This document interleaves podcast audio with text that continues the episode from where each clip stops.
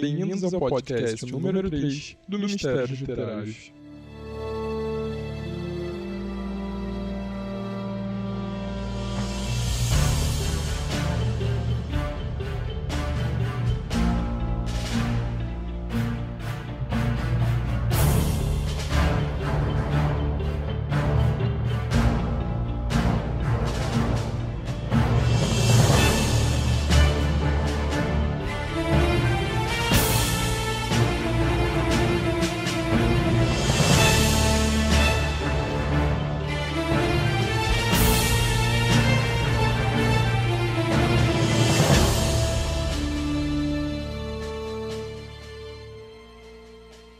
Muitas histórias cercam a notória Madame Delphine Lalaurie, uma rica mulher casada e dama de sociedade, que tem assombrado a cidade de Nova Orleans por mais de 200 anos, quando um incêndio destruiu parte de sua casa em 1834.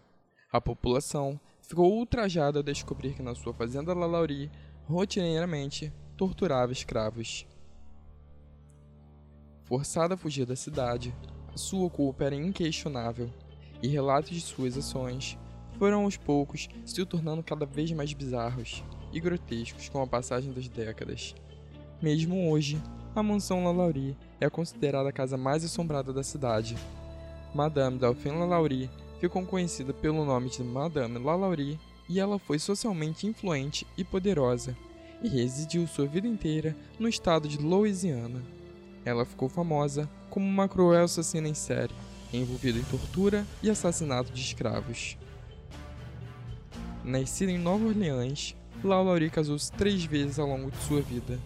Ela manteve uma posição proeminente nos círculos sociais da cidade até abril de 1834, quando populares, se ajudando no resgate de feridos após o incêndio na mansão da rua Royal Street, descobriram escravos amarrados e mostraram claros sinais de tortura. Curiosos com o que encontraram, eles invadiram a propriedade que pertencia a ela, saqueando e destruindo tudo em seu caminho. Avisada do que estava acontecendo, ela teria se refugiado na casa de parentes, que posteriormente mudou seu nome para não ser reconhecida devido à reprovação social desencadeada. Temendo que a repercussão a colocaria em perigo, ela fugiu para Paris, onde teria morrido em um acidente de casa. A luxuosa mansão na rua Royal Street, um dos endereços mais importantes de Nova Orleans, foi reformada e vendida após a sua morte. Ela ainda existe e é considerada um dos locais mais famosos da cidade. Delphine McCarthy nasceu por volta de 1775, uma das cinco filhas de Martin Louise McCarthy, um imigrante irlandês que se estabeleceu na América em 1740. A sua mãe foi Mary Jane Lovable, também chamava de viúva de Leconte, pois havia desposado um importante comerciante falecido em um acidente de carruagem. Ambos eram membros proeminentes da alta sociedade de brancos Creloy, descendentes de imigrantes europeus. O primo de Delphine, Augustin de Marcart, foi o prefeito de Nova Orleans de 1815 a 1820.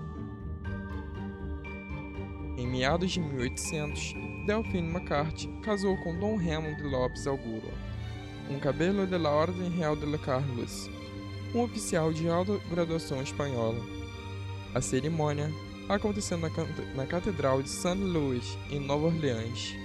Em 1804, Dom Raymond ascendeu uma posição de destaque, tornando-se cônsul-geral da Espanha na Louisiana. No mesmo ano, Delphine e Dom Raymond viajaram para a Espanha. Informações sobre a viagem são conflitantes.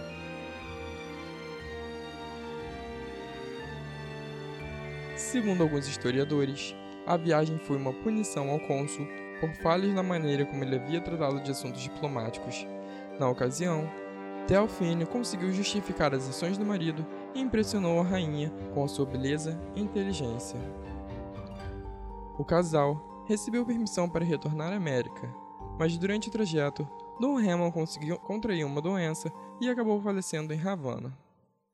Delphine, que já estava grávida, decidiu ficar em Cuba, onde deu à luz a sua primeira filha, Mary Borgima Delphine Lopes em de Candelária, apelidada de Borquita.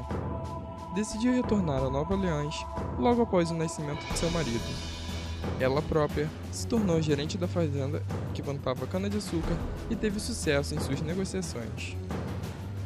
Em junho de 1808, Delphine casou com Jane Blank, um proeminente banqueiro mercador, advogado e legislador de descendência francesa.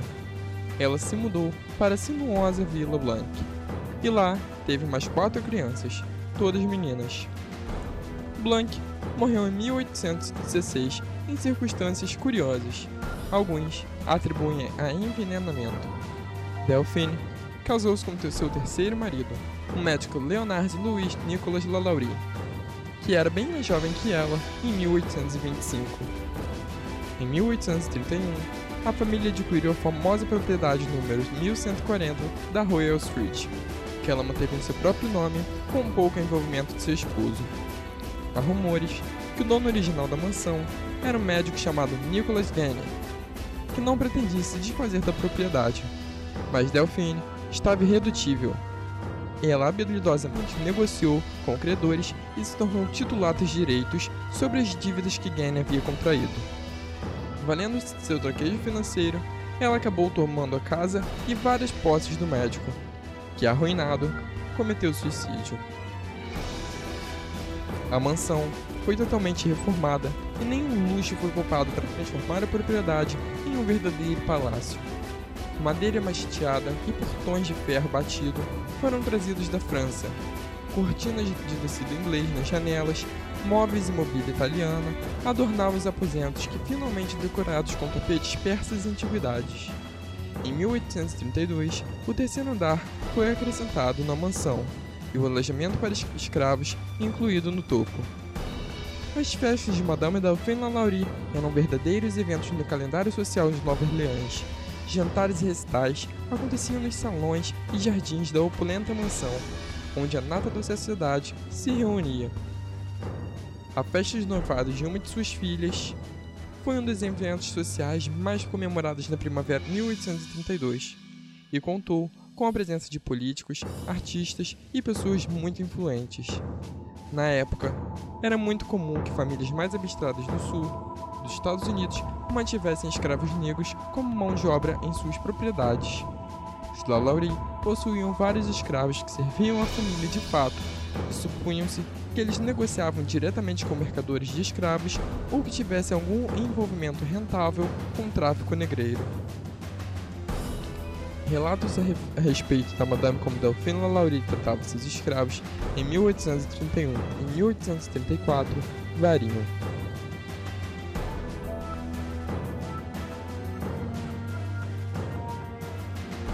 A historiadora Henriette Martineau reuniu a partir de 1838 testemunhos de habitantes de Nova Orleans a respeito dos escravos pertencentes aos Lalaurie muitas pessoas observaram que esses escravos eram singularmente fadigados e magros. Entretanto, em suas aparições públicas, Delphine sempre era delicada com os negros e solícita com a saúde de seus escravos.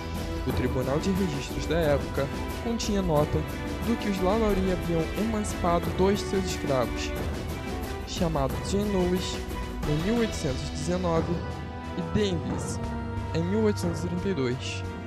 Por outro lado, corriam boatos de que Delphine, na esfera privada, tratavam seus escravos de uma forma muito diferente.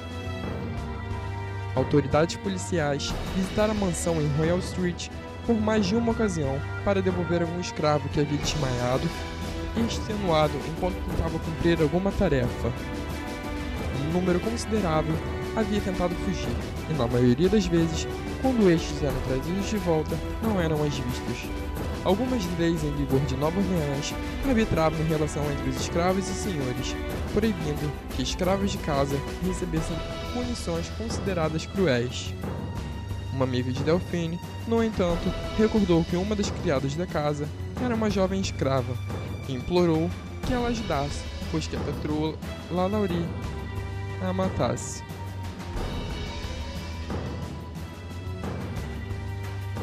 Uma amiga de Delphine, no entanto, recordou que uma das criadas de casa era uma jovem escrava, que implorou que ela ajudasse, pois temia que a patroa Laurie a matasse.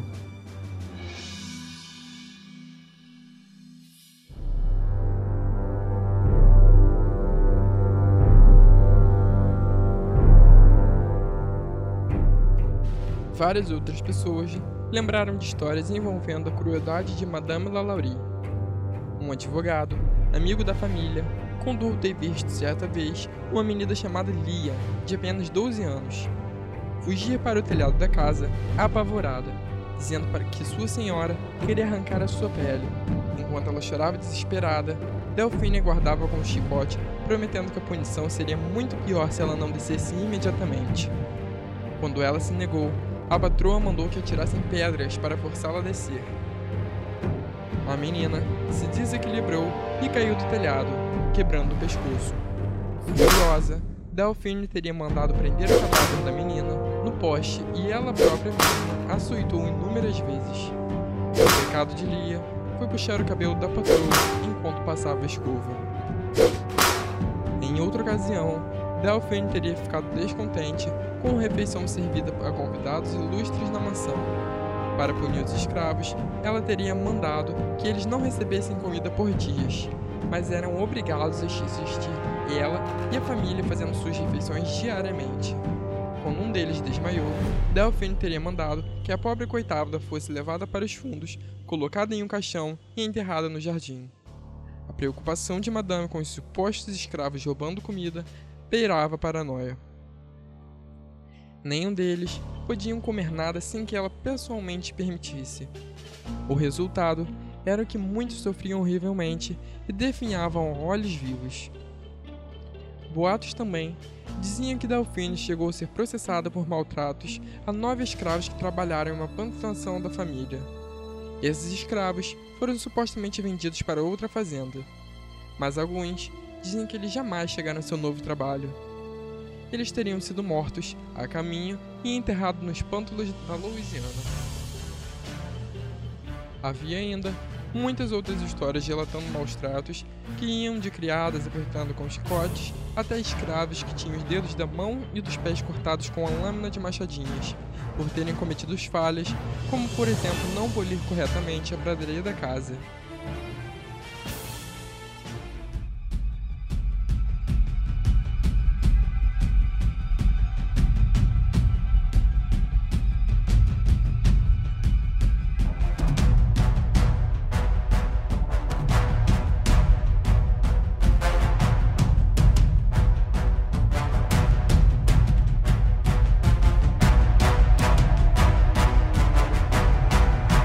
Um incêndio começa na mansão da rua Royal Street.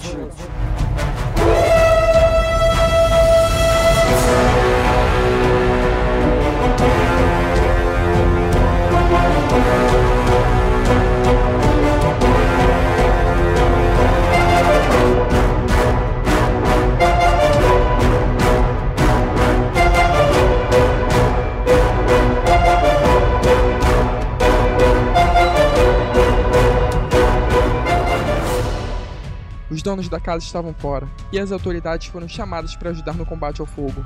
Na cozinha, encontraram uma mulher negra de 70 anos, a cozinheira favorita da família, acorrentada ao forno pelos pulsos e tornozelos. Mais tarde, a mulher confessou que havia iniciado o incêndio como uma tentativa de suicídio por temer a patroa. As palavras delas foram: Eu tenho medo de ser levada para lá de cima. Ninguém que é levada para lá volta.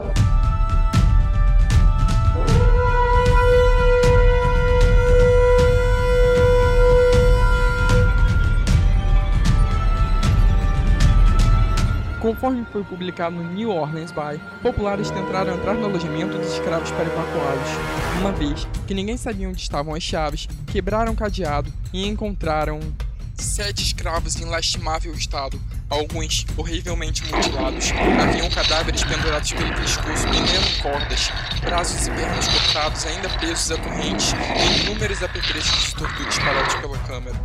Os escravos cativos contaram que ainda haviam se levados para aquela câmara de horrores, onde sofriam horrivelmente. Alguns estavam lá há meses.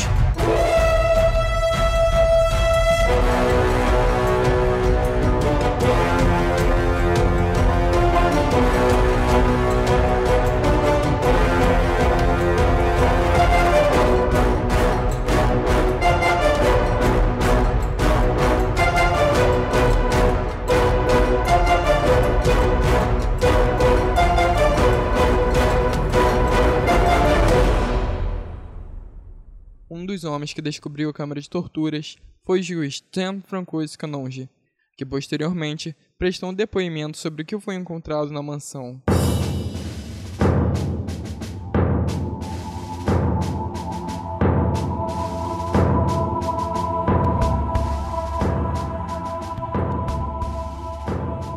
Havia uma mulher nua com um colar feito de espinhos presa na parede por uma corrente. Muitos ferimentos em suas costas evidenciavam o uso de chicotes ferros em brasa. A mulher contou que a Madame Delphine costumava cortá-la com uma navalha e beber o seu sangue. Por vezes, ela mergulhava suas mãos e rosto em uma bacia cheia de sangue, acreditando que assim ela poderia rejuvenescer. Uma velha negra tinha um ferimento profundo na cabeça e estava fraca demais para falar ou andar. Um homem havia sido castrado e o ferimento fora costurado com um barbante. A língua dele também fora cortada para que ele não pudesse reclamar.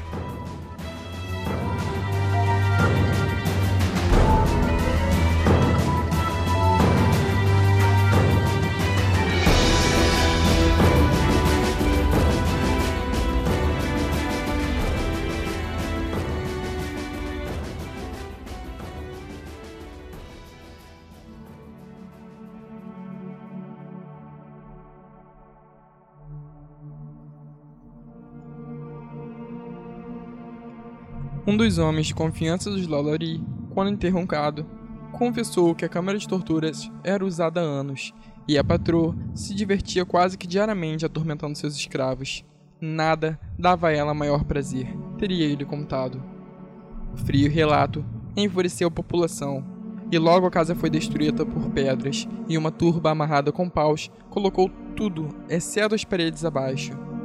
Roupas e joias da família foram saqueadas, os salões com seus móveis luxuosos, devastados e por pouco a casa não foi inteiramente queimada pela multidão. Uma das filhas de Delphine, que estava na mansão, foi agredida e, se não fosse intervenção das autoridades, teria sido linchada. Os escravos torturados foram levados para a prisão local, onde testemunharam sobre tudo o que haviam passado. As audiências públicas foram muito concorridas mais de 4 mil pessoas, segundo o New Orleans By, vieram assistir esses procedimentos. Durante a oitava, pessoas chocadas desmaiavam com a narrativa nauseante até um ponto em que o xerife preferiu restringir a presença do público. Pittsfield Sun, citado no New Orleans Adventure, contou semanas depois do ocorrido da evacuação da mansão, corpos começaram a ser desenterrados no quintal da casa. Oito ossadas humanas completas foram achadas no local, onde os feitores do Lalaurie dispunham os corpos em covas rasas.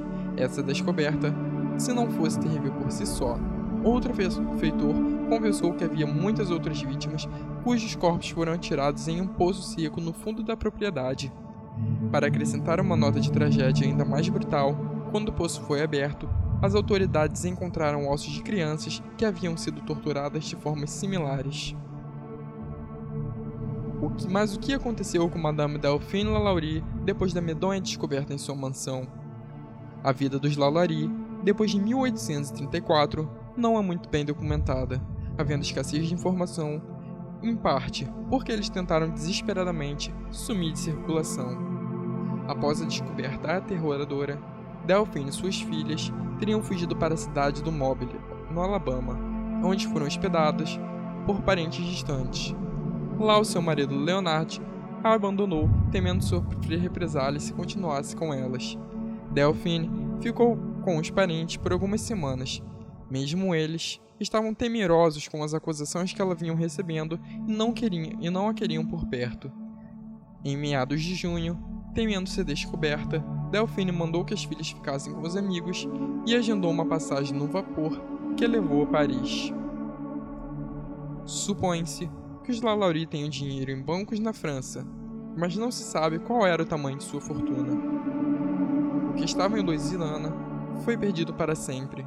De qualquer maneira, ela tinha o suficiente para permitir se estabelecer na capital francesa e manter um padrão elevado. Suas filhas jamais se juntaram a ela na Europa, alegando que não queriam mais ter qualquer contato com a megera de Royal Street. As circunstâncias da morte de Delphine Lalaurie não são claras. O historiador George Cable relatou uma história que se tornou popular, afirmando que ela teria morrendo em um acidente de caçada na França. Ela teria sido morta por um javali furioso que a derrubou do cavalo e atropelou.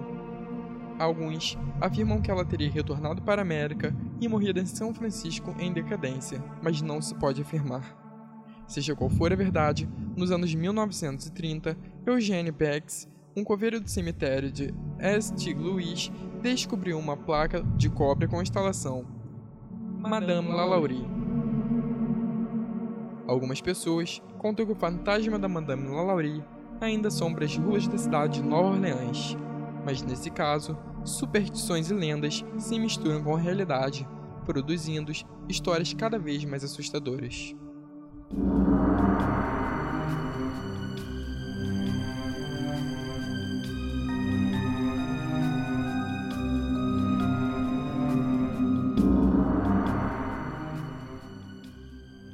Você acabou de escutar o episódio número 3 do Mistérios Literários. A ficha técnica se encontra em www.mistériosliterários.com.br. Eu sou Marcelo Júnior e a você que me escuta, o meu muito obrigado e um grande abraço.